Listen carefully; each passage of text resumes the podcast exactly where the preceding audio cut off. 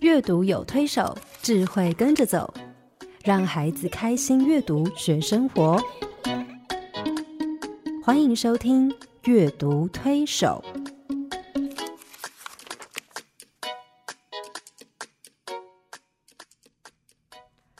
各位听众朋友，你好，我是黄乃玉，欢迎来到阅读推手。各位听众朋友，大家好，我是刘清燕，欢迎再次加入阅读推手的行列。哎，黄老师，我们这几个礼拜一直在讲人跟环境之间的关系，那个环境包括自然环境，包括社会环境，对不对？是，可是你有没有觉得，我们这几年就是呃，常出国演讲哈，嗯，我们从一个国家一个点到一个点，就觉得哎，那个距离很近，你一是下就可以飞到新加坡，飞到马来西亚，嗯飞到香港是去，地球村，对地球村，仿佛我们也都是成为这个地球的公民的一份子。这个地球好像突然变小了，嗯，嗯，所以我觉得我们要养成一个孩子有一个呃大的胸怀去嗯关心、去呃关怀，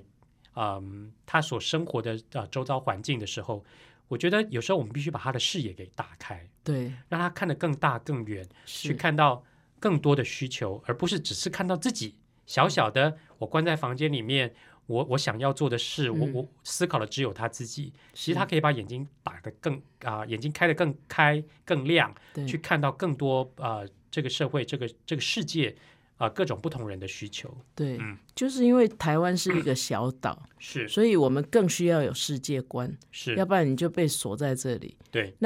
你如果是国家大的话，它反正 就是他自己一个国家就很大了。嗯那我觉得台湾很小，所以那个世界观，可是我觉得哈，经验，嗯我觉得好像很多人也没有仔细想过什么是世界观欸呢、是啊，我觉得有时候在评鉴的时候，嗯你就看到他们提出有一些人老师或者说学校，他提出他们有没有世界观或是国际观，嗯，他们提出来的佐证就是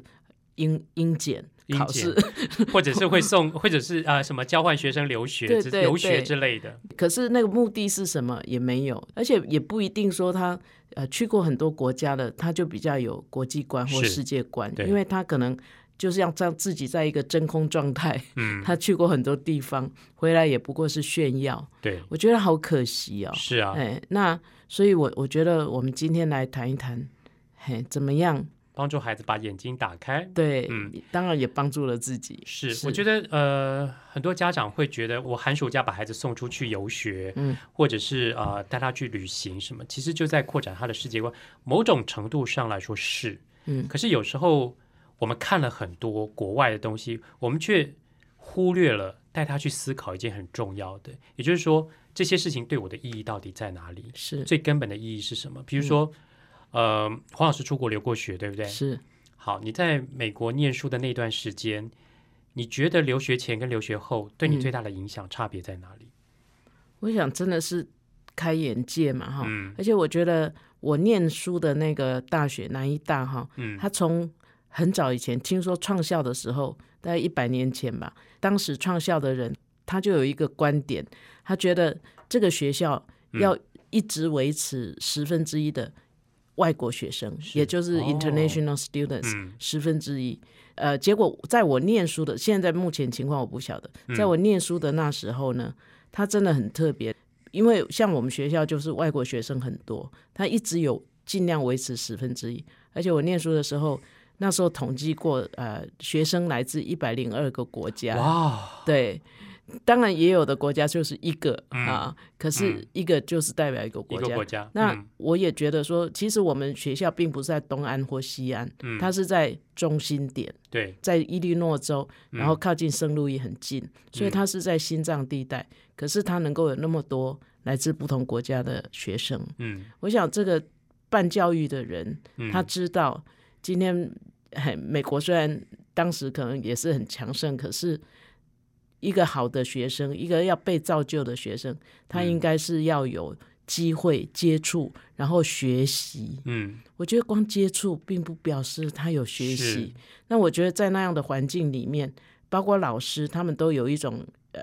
有一种胸怀，譬如说上课的时候，他不会要你变成美国人。嗯，你嗯今天来自台湾，你就告诉我，你教我台湾的人怎么看某些事情。嗯呀，我第一次那样的上课，我简直被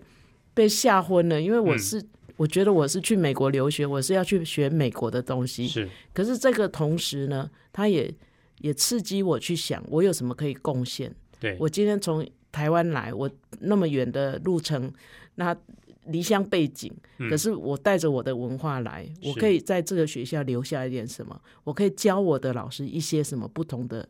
呃观点。嗯，我觉得我为什么 为什么我这么不爱上学的人呢、念完硕士以后回来台湾两年，嗯我又回去念博士，嗯因为我觉得那个那种经验让我来讲是非常好的。我不是去变成美国人，回来又变对台湾人，再去变成美国人，回来又变台湾人。嗯对，然后我也是因为这样，所以我在美国念书的时候，我就选择跟一位老太太住在一起。嗯她是我的房东老太太，她非常疼我。那我也从她那里学到很多国际观点，因为她在退休以前，她是我们学校外国外国学生顾问，哦是啊，所以她以她呃就是那个年代啦，她嗯是少数哈、一个妇女在学校大学服务，然后她可以环游世界，哇哦，对，所以、而且。不是她走过多少地方，而是嗯她的那个很多事情的观点，嗯她的包容，是他的那种同整，很多事情对他来讲不是只有一个美国观点。我觉得我非常我非常爱他，是因为他非常尊重我的文化。我觉得啊、您刚刚提到一点非常重要，就是说我们去接触这么多是啊、好，我们出国去接触这么多国外的东西，是我们并不是要变成他们，是而是回来思考怎么让我们自己变得更好。是，好，但是我觉得现在很多小孩其实盲目的被父母要求去学英文，，对对然后从小就要去上美语班学，学学到最后呀，很多孩子我必须说，他们某种程度可能某方面来说，可能英文的能力超过中 文，就是他有点迷失了，就是说或已是经回就过头来看不起自己的根源嘛。，对嗯，回回过头来觉得说哦啊、我英文很好，然后中文无所谓哈。嗯嗯我记得我大学在念书的时候，我们有一堂课叫新闻英文，嗯，啊，我们新闻英文有一个非常严厉的老师，以及那个时候是系主任。我记得他，我们上课的第一堂课，他就告诉我们一件事，他说：“身为台湾人、中国人，英文不好，这是理所当 然。但如果中文不好，你去撞墙 吧。啊”嗯我我受到好大的刺激，我那时候才反应过来，因为我们一路上在考试，英文都非常重嗯要。嗯于是我开始在想说，对，如果我们急着把孩子一直往外送，而没有带他们去思考，说我出去接触这么多不一样的文化、不一样的嗯国家、不一样的人、不一样的语言，我回过头来，回头来想想看，对我来说什么是最重要的？是那我想这些动作把他们往外送，其实就变成是一件很突然的事情。对，而有且什么会让用他处们认同上面产生很多困难呢。是是，是，所以我我也不是说呃，那都不让孩子 接触了哈。嗯，因为我我想以现在的这个时代，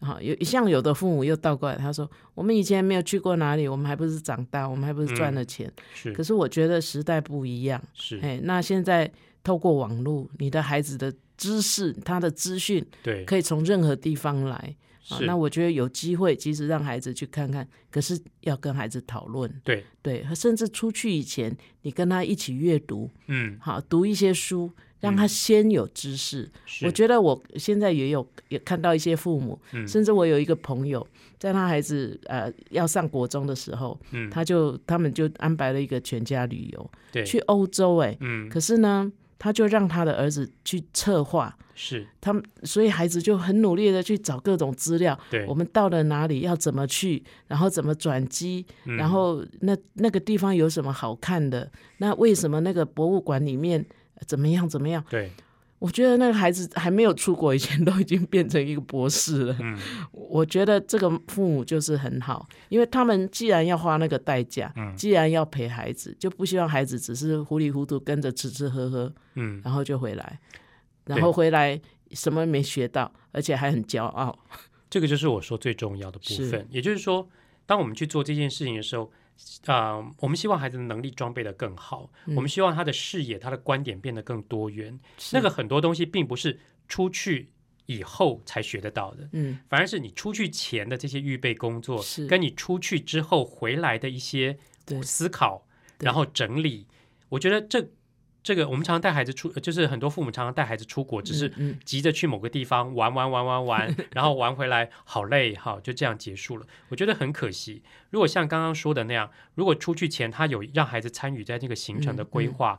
旅行的过程里面去做记录，嗯回来以后再再一起回想，嗯一，起一起分享这个整个的过程，去去做一些整理。我觉得他的视野打开了，对他的心思打开了，对他的心胸也打开了，是，而而且将他来比较享受，是，而且嗯将来他在遇到这些不同的文化或者不同的呃人的时候，我相信他的那个态度、他的想法也是会比较嗯对适切，对，比较是对对的。对啊，有的父母他辛辛苦苦安排那个行程，结果孩子一路抱怨，呃，这不好玩，对，我想要什么？嗯那其实这种经过孩子自己去安排的啊，嗯他们呃回来，呃，就是一路上他们反而更能享受，是然后回来以后他们也更觉得啊，下一次可以怎么样？即使这一次不完不完不完美哈，对。那我们下次还可以怎样？我我有一个朋友也是带小孩出去玩，回来他就会跟他分享讨论嗯说，哎、你们这次去那哦，我们这次去那边旅行，然后回来怎么样？然后你自己的感觉怎么样？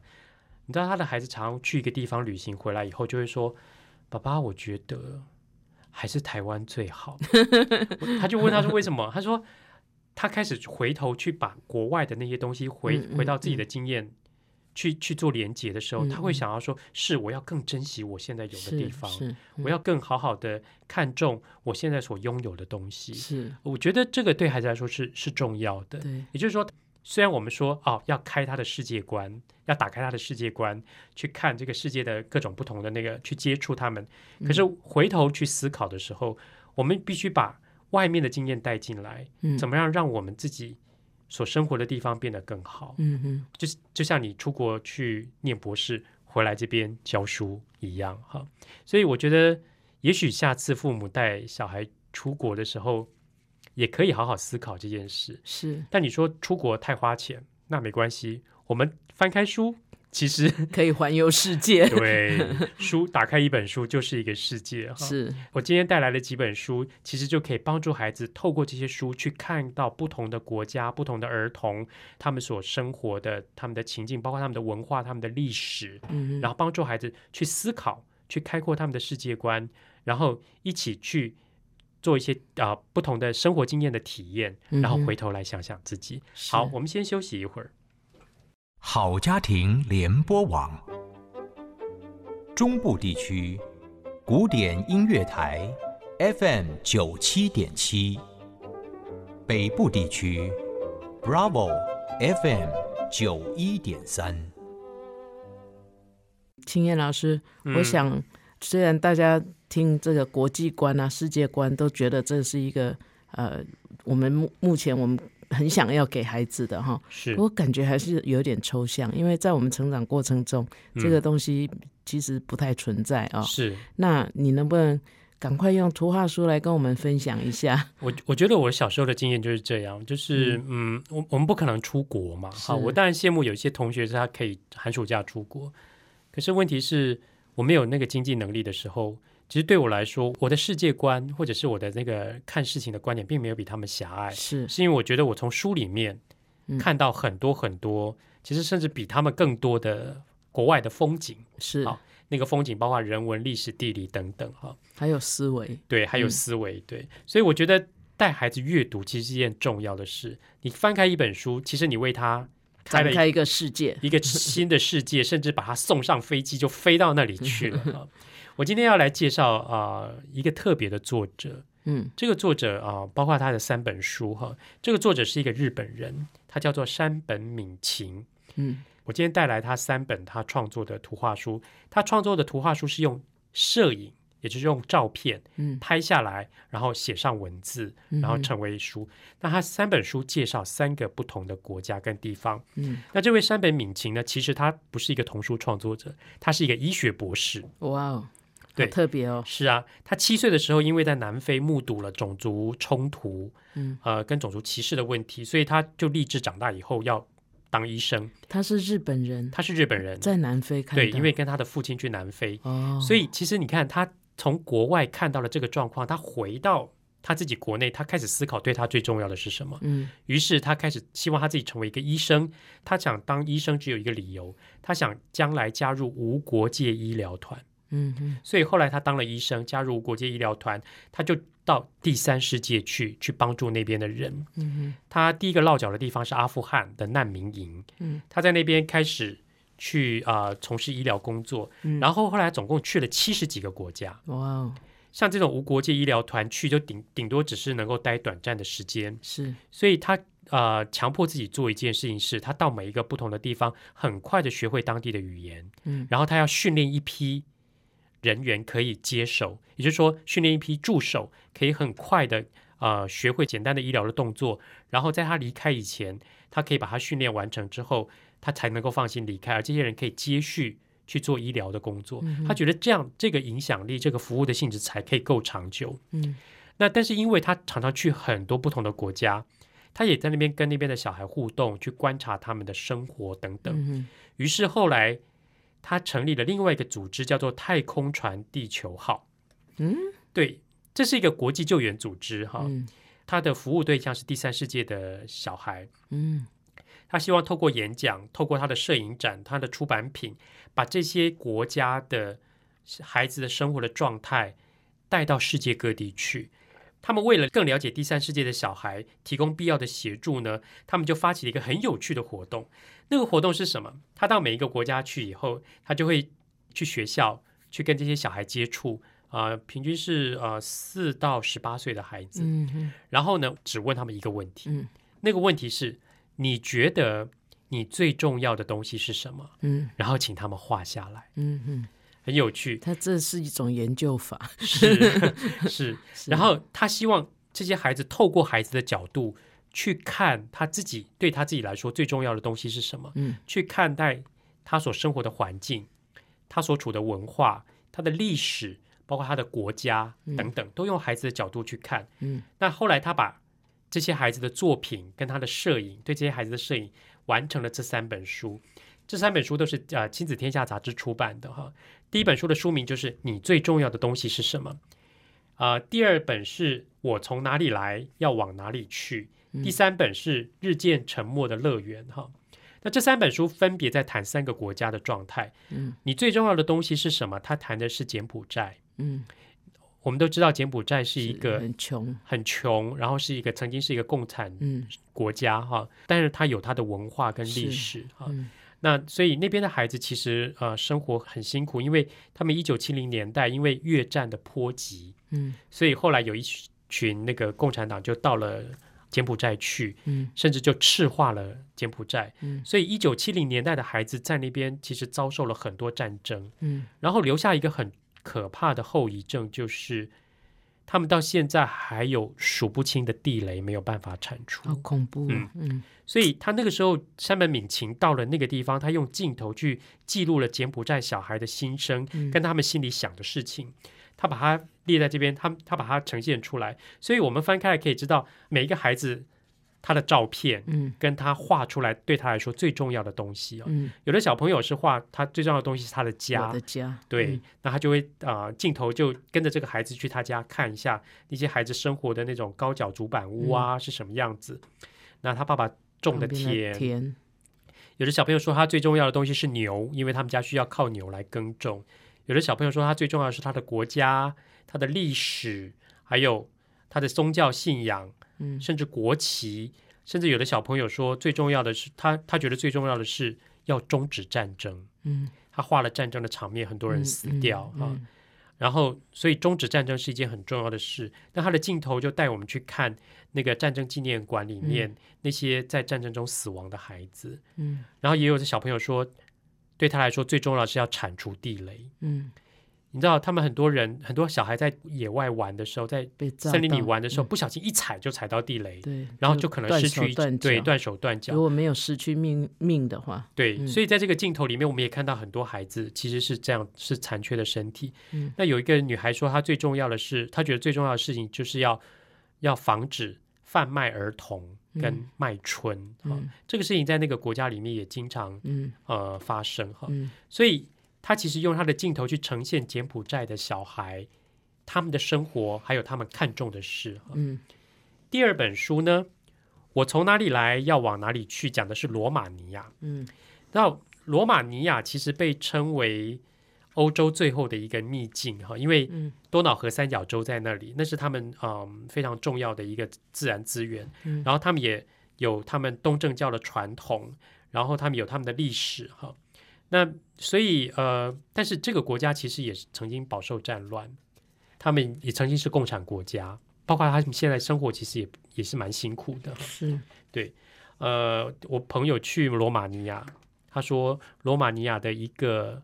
呃汉堡，就是素食店的汉堡，是台湾的三倍价钱。天哪！可是嗯他们贵的嗯一般的生活水准，他们的月薪大概只有台湾的三分之一，哎呦，所以其实对他们来说，他们的生活是很辛苦的，因为嗯他们曾经在集权统治下，是所以很多很多的呃钱啊，或者是嗯资源都在那些集权政府里面。嗯嗯在这个图里面，我们就可以看到小朋友会说他们最重要的东西是什么呢？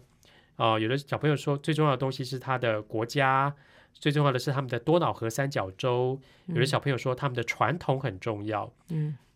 还有说他们的信仰很重要。嗯罗马尼亚是信奉东正教，嗯所以东正教有很多很棒的信仰的传统。嗯有的小朋友说他最重要的东西是他的祖先家谱嗯啊、历史。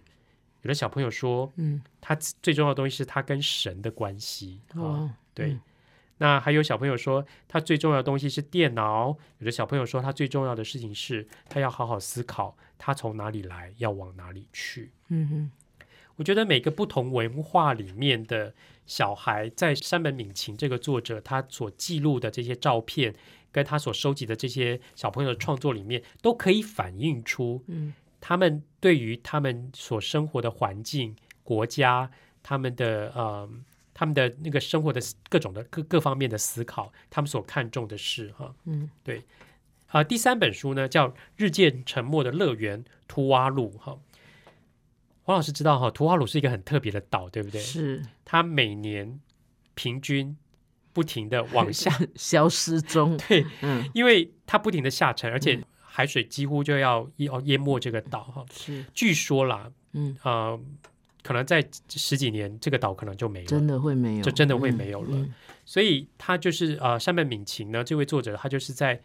在这个岛沉没以前，赶快去记录一下嗯这些孩子对于他们这个岛要沉没这件事情、嗯他们的观点跟想法。嗯，他本来以为这些孩子会很忧郁、很悲伤、很悲 观。也补没有，听众有机会翻这个书，你会发现每个岛上的居民，包括大人小孩，都笑脸常开，嗯，每一个照片都是微笑的。非常乐天啊哈、对，虽然他们也说我们居住的图瓦鲁将来可能会沉没，我觉得好害怕。嗯虽然他们也会怕这件事情，他们希望先进国家不要造成空气污染，不要让海水水一直暖往上涨，暖化上涨，对不对？所以他们其实有有一些这样的期待，他们期待大家不要乱丢垃圾，不要随便烧垃圾，嗯希望他们的呃岛可以一直存在。嗯可是他们并没有因为这样悲观，嗯嗯嗯所以其实我在跟小朋友看这几本书的时候，其实我会呃从书里面让孩子去一起去思考、去了解，说，诶，如果你们生在这个地方，你们对这个地方有什么样的期待？嗯嗯然后你怎么去看待这样的国家、这样的小孩，嗯他们所面临的事情跟你有什么关联？嗯，我觉得孩子可以会做很多很多的分享，但我最重要的，我也会让他们做一件事，就是最后，嗯，我会让他们拿一张，我会给他们一张纸，请他们把他们觉得最重要的东西画下来。嗯哼，因为他们从这些孩子身上所观察到、所看到的，最终还是要回到自己的是生活面去是做思考。对，因为嗯这个，我对啊，我正要讲，就是说，如果他看了这个书，觉得那是别人的事，嗯那是罗马尼亚小孩的事，那是图瓦鲁的小朋友的事，对可能他就是看一本书，是哎。可是我想，我们今天呃这么用心的想要推广阅读，一定不希望孩子只读到这么表面的东西。嗯那让孩子去思考，他跟我什么关系？嗯，真的是会让他把这个地球。不是想成一个破破碎碎的，是，呃，一一一些呃，怎么讲拼凑出来的对，一些土地跟海洋，嗯嗯。哎，所以我，我问小朋友，比如我在带他们看《图瓦鲁》这本书的时候，我就说：“哎，图瓦鲁小朋友这些期待啊，嗯希望大家不要烧垃圾啊，希望大家不要造成海水暖化呀、嗯啊，地球暖化等等。”我说：“那如果是你，你要怎么帮助图瓦鲁的小朋友去达成他们的愿望？”嗯，你知道小朋友就说：“那就少开冷气呀、随手关灯啊，是，然后叫爸爸不要开车啊，常常骑脚踏车啊，然后呢要做好垃圾分类啊，等等。嗯他们可以从他们的日常生活周遭去设想、去思考，然后去想，诶，也许我我做一些这样的动作，可以帮助地球减少暖化，是，可以啊、呃减缓海水上升的速度。嗯也许图瓦鲁的这些小朋友就可以在他们的岛屿上可以生活得更久一点。嗯嗯，我觉得这样他们的生活跟思维就跟图瓦鲁的孩子就连接在对一，起了。那个就叫做世界观，对，我觉得这才是真正的世界观。是，甚至呃，我在带他们看那个柬埔寨这一本哈，柬埔寨的小孩其实饱受战争之苦。对呀，对嗯其实战争对他们来说虽然已经结束了，嗯，但是你知道清不完的地雷，是对他们来说那是战争的梦夜后遗那个祸害嘿还要很多年呢，是啊，所以呃，对现在的孩子来说，他们要去体会柬埔寨孩子面临的处境跟遭遇，其实有一点困难嗯啊。我必须说，因为嗯嗯，大家都活在一台个非常湾对，和平的地方，嗯那柬埔寨这些孩子其实必必须不不断的面临战争哈。那我自己在看图画书的这些创作者写的故事里面，我发现一件事，其实很多创作者的故事其实都跟战争有关。是，嗯我有时候会在演讲里面分享这些跟战争主题有关的绘本、图画书，就会有家长说：“老师，我们给孩子读这个干什么嗯？”现在的孩子并不需要面对战争这件事情，哈嗯但我觉得我是不轻看孩子的思考能力的是人，嗯所以我带孩子思读这些呃跟这些议题有关的书，其实我不但跟他们讨论这些孩子面临的处境，甚至嗯我也让他们去思考战争带来的残害跟它的影响。嗯把他们的呃对这件事情的思考拉伸拉嗯长、嗯去看，有时候不见得只是战争表面的事，嗯而关涉到其实是跟人生有关的事。因嗯为我觉得哈，像这个作者山本呃敏清，嗯他是日本人，是，会不会他在做，譬如说日本也是岛国嘛，嗯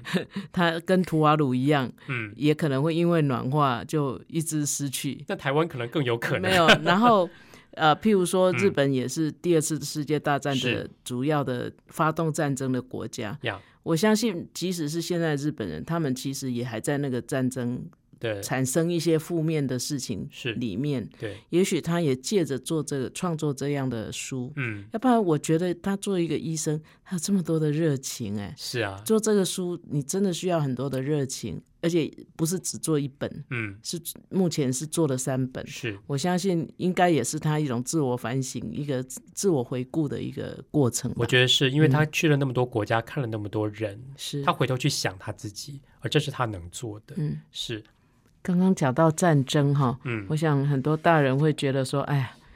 已经太平盛世一些年了啊，嗯那觉得这几年感觉上也没有那么大的呃心理的威胁，那要不要跟孩子谈战争？你觉得这样的问题我们怎么来面对呢？我觉得，因为我是一个创作童书的人，嗯我会从这些图画书的创作者的角度去看，他们怎么看待啊、呃孩子跟战争之间的关系。嗯，我发现他们其实大部分的创作者，包括我我很喜欢的 If Bunting 嗯，呃那位女你士是啊，对创作者，嗯创作者、邦 Bunting 其实不轻看孩子呃在面对人生这件事情，嗯包括小孩成长过程里面会遇到的各种状况跟问题。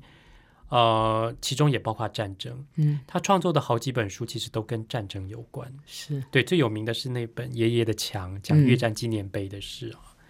那我觉得很多的作者其实就是要让孩子去了解，这就是你所生活的世界，这是你的人生。你在你的人生成长过程里面，你就会遇到这些，这是第一个。第二个，我觉得有时候在他们的故事里面啊，讲一个战争的故事或者有战争的背景，它也让孩子的啊眼界开得更广。也世界上很多地方它是发生战争的，嗯，你虽然在一个呃和呃和平和的平的地地方方，你怎么去看待那个事情？嗯还有就是，战争可能不只是呈现战争表面的这件嗯事件而已，它可以让孩子去思考更多跟生命意义、价值有关的事哈。嗯譬如说，我今天带来的这本书，啊、这本书的书名叫《永远在一起》，啊、是道生出版社出版的哈。这本书的作者啊、叫啊、露丝·范德奇，他其实就是一个非常会写真实事件的作者哈。嗯他常常可以把一些真实的事件转成很动人的故事。嗯那这本书是他写他一个朋友的故事，他那位朋友呢，现在住在美国，但他是一个越南人。嗯那他在越南的时候，因为经历了越战而伤到眼睛，嗯他所以他的视力一直很不好。那他就把他童年经历战争的这个故事写下来，嗯变成这这本书哈。这本书写的非常动人，嗯，用用那个小女孩第一人称的叙述在讲这个故事，嗯所以呃，我们听起来就是我们在念读的时候，给孩子听起来，他可以有那种身临其境的感觉，就好像去经历、进到那个孩子的内心，去体会、感受他所经历的这这个战争的过程。嗯，你要不要念给我们听听啊？因为我觉得听起来这这是一个很感人的故事，是是一而个且很感人的故事，它是真的故故，事，嗯，真但是实故事。好吧，我希望我可以把他内心的感觉念出来哈。嗯永远在一起。小金，过来，别怕，我会永远和你在一起。这是我唯一记得妈妈对我说过的话，只有短短三句。我猜想，如果是你，也会记得在炸弹坑里所听见的轻声细语。那里曾经是你家房子伫立的地方，当时你只有四岁，当时你孤单一个人。那天，妈妈要我去村外苍翠的椰林树下玩，没多久地就开始震动了，村子里的金色茅草屋被炸成了红红的火球。我终于鼓起勇气爬向妈妈可能的位置时，仿佛听见了有人在喊我的名字：“小金，过来。”我差点就没有听到他的声音。我滑进那个深深的大洞，那里曾经是我家房子伫立的地方。妈妈紧紧抱着我，轻声地说：“别怕。”她把手放在我的头上，像是在为我祝福。她虚弱地说出最后一句话：“我会永远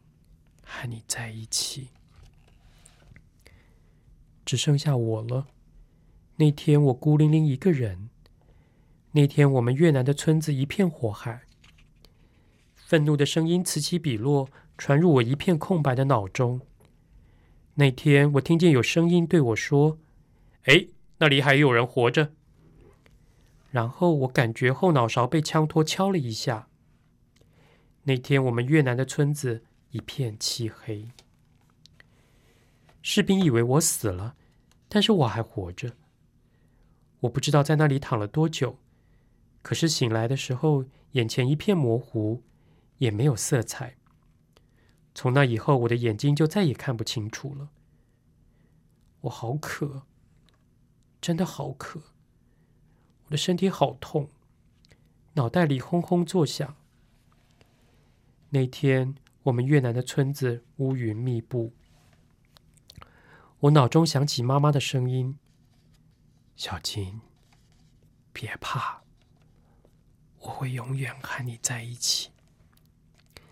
接着出现了别的声音，一字字传入我一片空白的脑中。我听不懂那些男人温柔的话语，也看不见他们。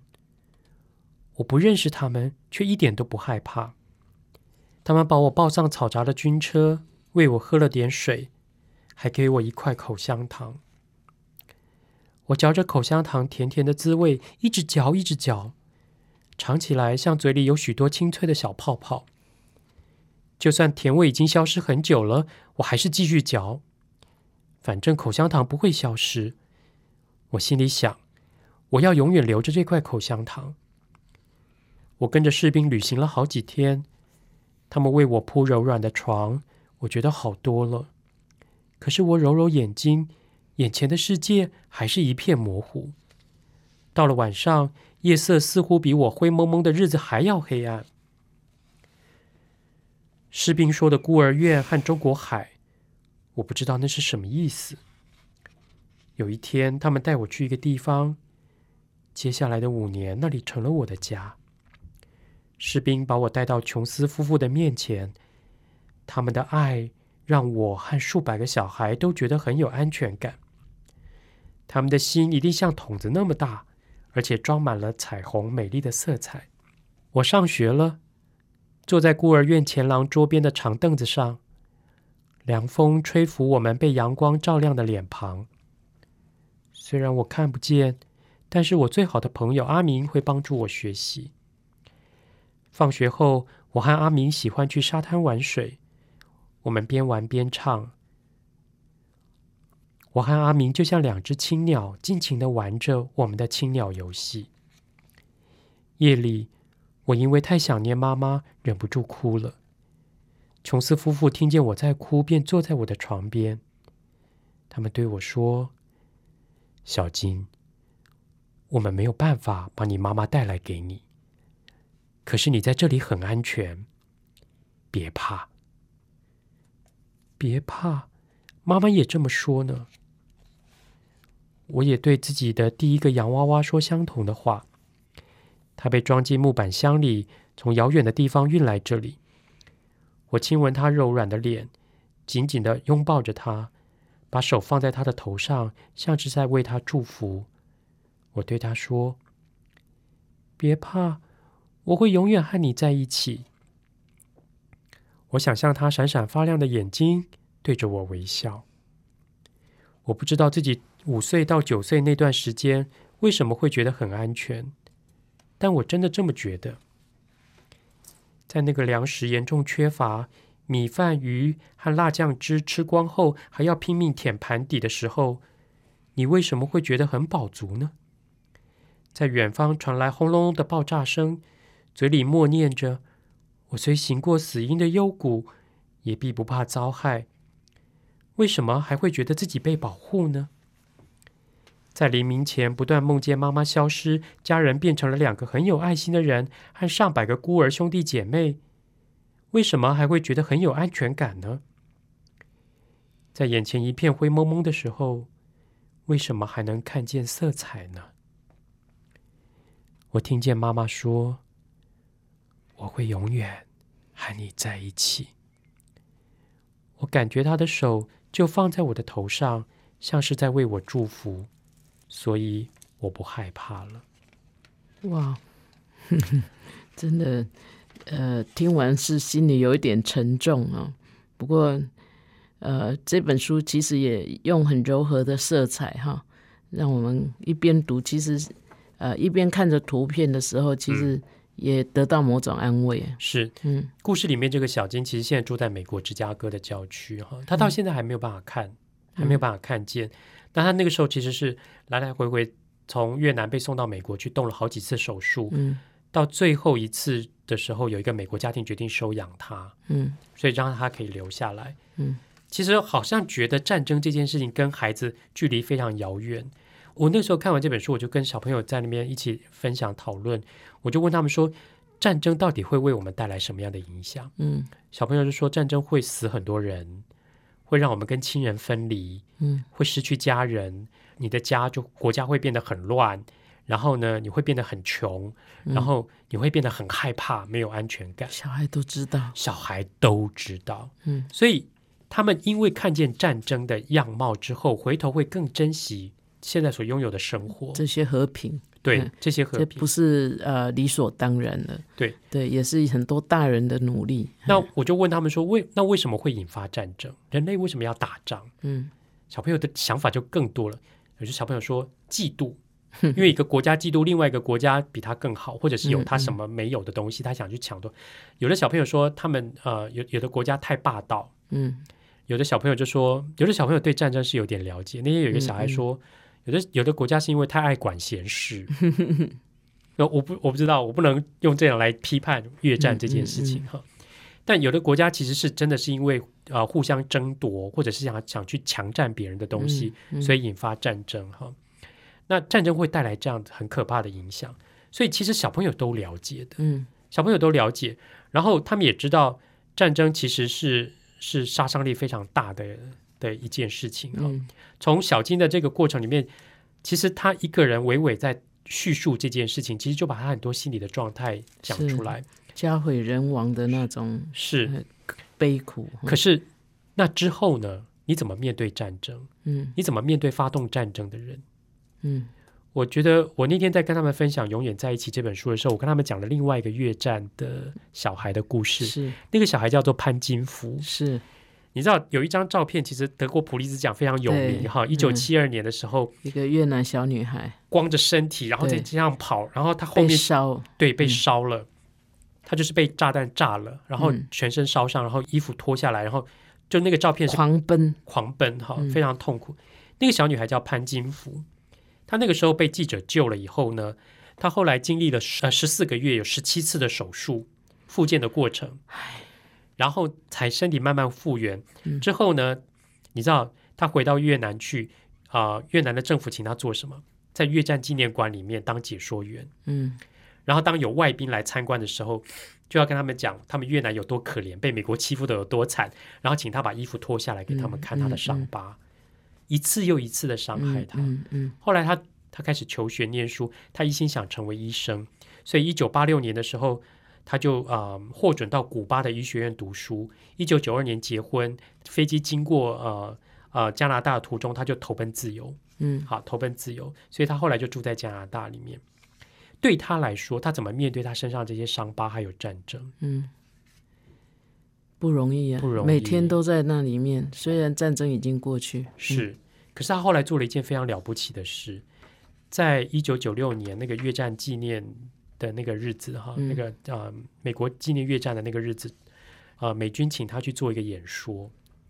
他谈到自己对战争带就是战争带给他的那种伤害，他希望大家记住战争的悲剧，阻止这个世界再陷入战争哈。嗯，所以他在演出上说了一句话，他说：“如果我可以跟当时丢下汽油弹的人面对面，我会告诉他，我们没有办法改变历史，但我们可以一起促进和平。”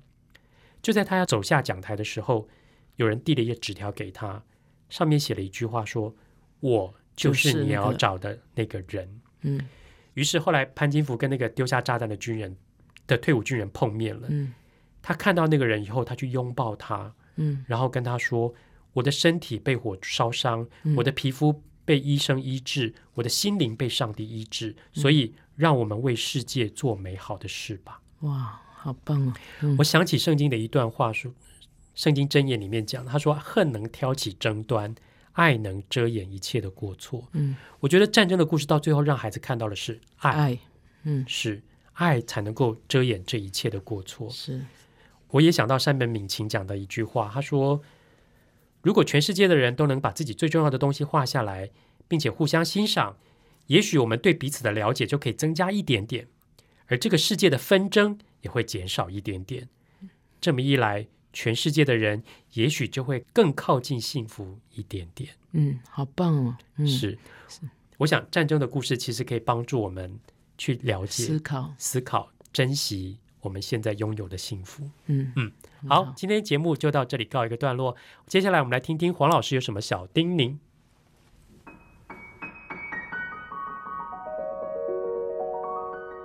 乃玉老师的阅读小叮咛。各位朋友，我回忆我的童年的时候，哈，其实全家一起很快乐的一个时光就是看报纸，哎啊，那因为我们家只订《国语日报》哈，那时候呃，难忘的家庭生活之一就是我妈妈会读报纸给忙于工作的爸爸和忙于功课的我。来听， 妈妈是负责读报的人哈。那因为那个报纸《国语日报》有注音嘛哈，那我妈妈其实她是受日本教育的，可是呢，她就借着那个注音符号，她也自学学会了汉字哈。那那我爸爸是闽南人，那妈妈是台湾人哈。那我生长的环境啊，左邻右舍说的是南腔北调，各省的人 都有哈。可是我的国语文的基础多半是靠家庭教育在扎根哈。那当然很重要的就是就就是家庭读报的习惯功不可没。那我妈妈也不会只读妇女版哈，她会从第一页哈国家大事这个世界大事哈。我虽然呃很小，我也不是为了考试来做这件事情，可是我还蛮享受，因为啊、呃报报纸也扩张了我的很多视野。那家庭订阅的报纸最好内容适合全家阅读哈，少一点煽动和偏激的言论哈。报纸有不同的版面呐、通常看报的人都会固定看自己有兴趣的版面。其实家人也可以把自己读到的有趣的内容读出来啊，那可以有国家大事、有社会新闻、有财经消息，不管是家庭版、儿童版、译文版啊，就像电视新闻也有不同的啊这个主播嘛哈，有各有不同的重点哈、那如果报道的嗯文章，或者是里面啊有一些文章值得赞赏的，哎，你们还可以写读者投书给报社哈、现在大概上网都可以呃做这种回馈哈、来鼓励这些不管写得好的记者，或是作者，或者是编辑，让他们知道读者的意见哈、因为他们也很需要鼓励。若是有不妥当的报道和恶意的言论，那我们也有权利要用电话或是投书来抗议。我觉得这是维持报纸水准最直接的方式。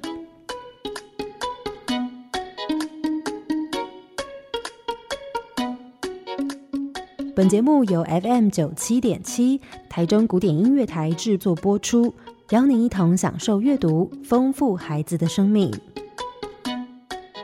如果你对这个节目有任何想法、建议，我们都很欢迎你在 Apple Podcast 留言、打分、评星，也邀请你订阅这个节目，并分享给身边的朋友。感谢您的收听，我们下集再见，拜拜。